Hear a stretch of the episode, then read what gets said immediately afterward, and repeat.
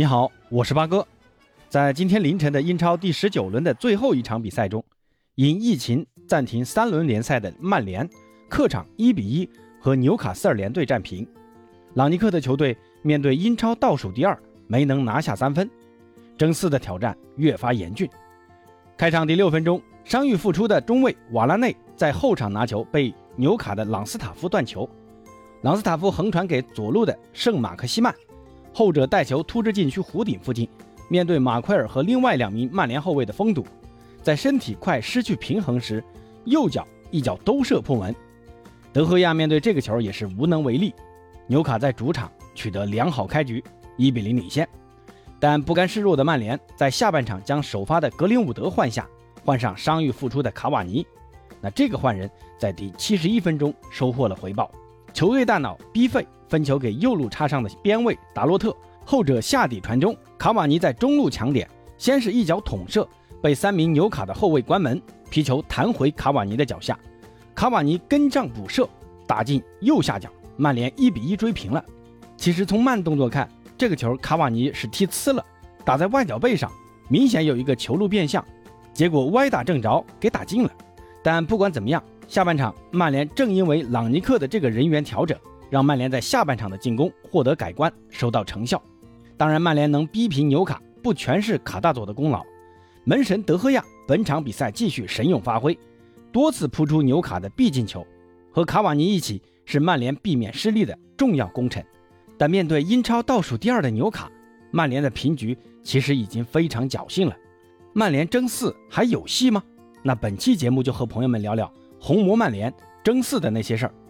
这场比赛之前，曼联已经休息了两轮联赛了，而纽卡则是一场没停，可以说曼联是以逸待劳，而且曼联的伤病员也已经回归的差不多了。按理说，曼联是兵强马壮。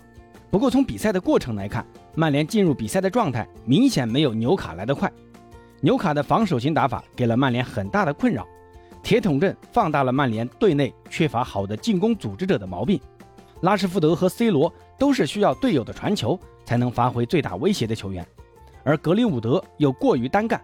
朗尼克这一场仍然派出双后腰麦克托米奈和弗雷德，这对组合防守有余，但进攻不足，导致 B 费是曼联队内唯一一个能出球的球员。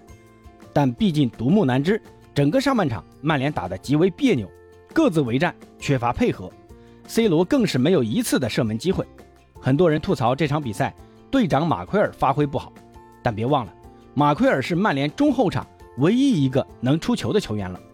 直到下半场撤下一个后腰弗雷德，换上了桑乔，曼联的边路进攻才有了起色。下半场开场没多久，桑乔就和卡瓦尼来了一个连线，只是很可惜啊，卡大嘴没踢正位置给打偏了。而且朗尼克在下半场似乎给两个边卫有了什么指示一样，在向前插上这一块，两个边卫更加积极了。不管怎么样吧，这场比赛曼联没有拿下。八哥觉得有三个原因吧，那第一个就是开头说的，曼联本场比赛缺乏一个传球组织者，C 罗呢在左路苦苦挣扎，比赛跑动还是很积极的，也吸引了很多的防守球员，但就是缺乏队友的支持。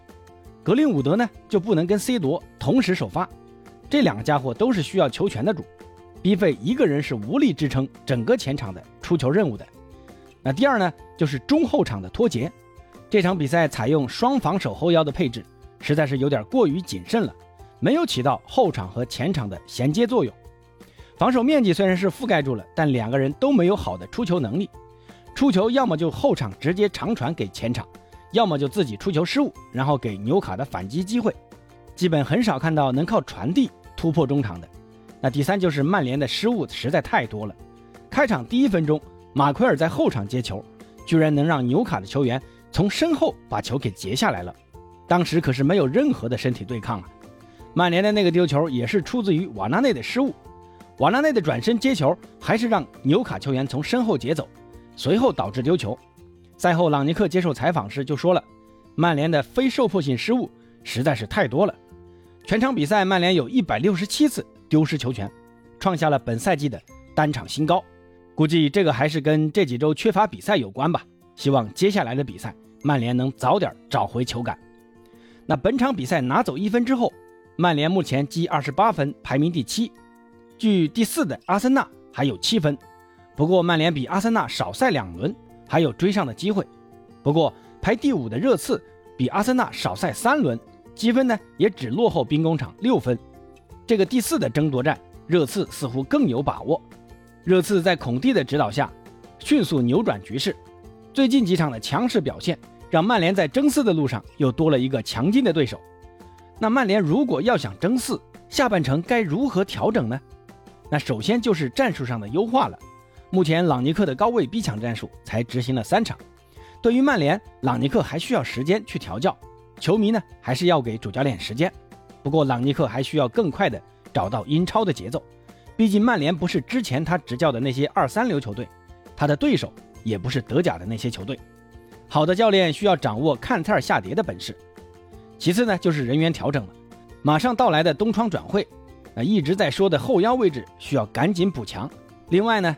就是得留住卡瓦尼，这场比赛再次证明卡瓦尼作为一名替补前锋的高效性。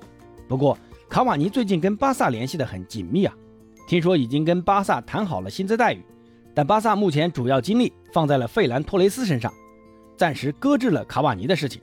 不过，曼联的前场要想增加变化，真得需要一个像卡瓦尼这样的中锋，不然单靠 C 罗和格林伍德这样的前锋，对手太容易限制曼联的进攻了。那说到转会，现在转会市场上关于曼联的球员的转会消息有很多啊。你像马塔最近就跟西甲皇家社会队联系在了一起，博格巴呢只剩半年的合同还没续约，朗尼克都已经说了，他将专注于那些想为曼联踢球的球员。其实博格巴如果能改善他的防守态度，我还是很看好他在朗尼克麾下起到中场组织者的作用的。另外，卡瓦尼跟巴萨一直在闹绯闻。马夏尔呢也一直想走，林皇在曼联更是一点机会也没有，之前也一直想说回铁锤帮。那这些球员除了卡瓦尼和博格巴，那其他球员有机会还是尽量处理掉吧，也别再耽误这些球员了，还能腾点工资空间给新来的球员。不过卡瓦尼和博格巴都只剩下了半年合同，这可有点难办了啊。那说回争四，从目前争四的这几支球队来看，阿森纳和热刺是最有戏的。以这两支球队目前的状态来说，曼联要想后来居上，必须在和这两支球队的直接交锋中获胜，才有一丝机会。好，关于曼联，今天就先聊到这儿吧。有啥想说的，在评论区留言。咱们下期见。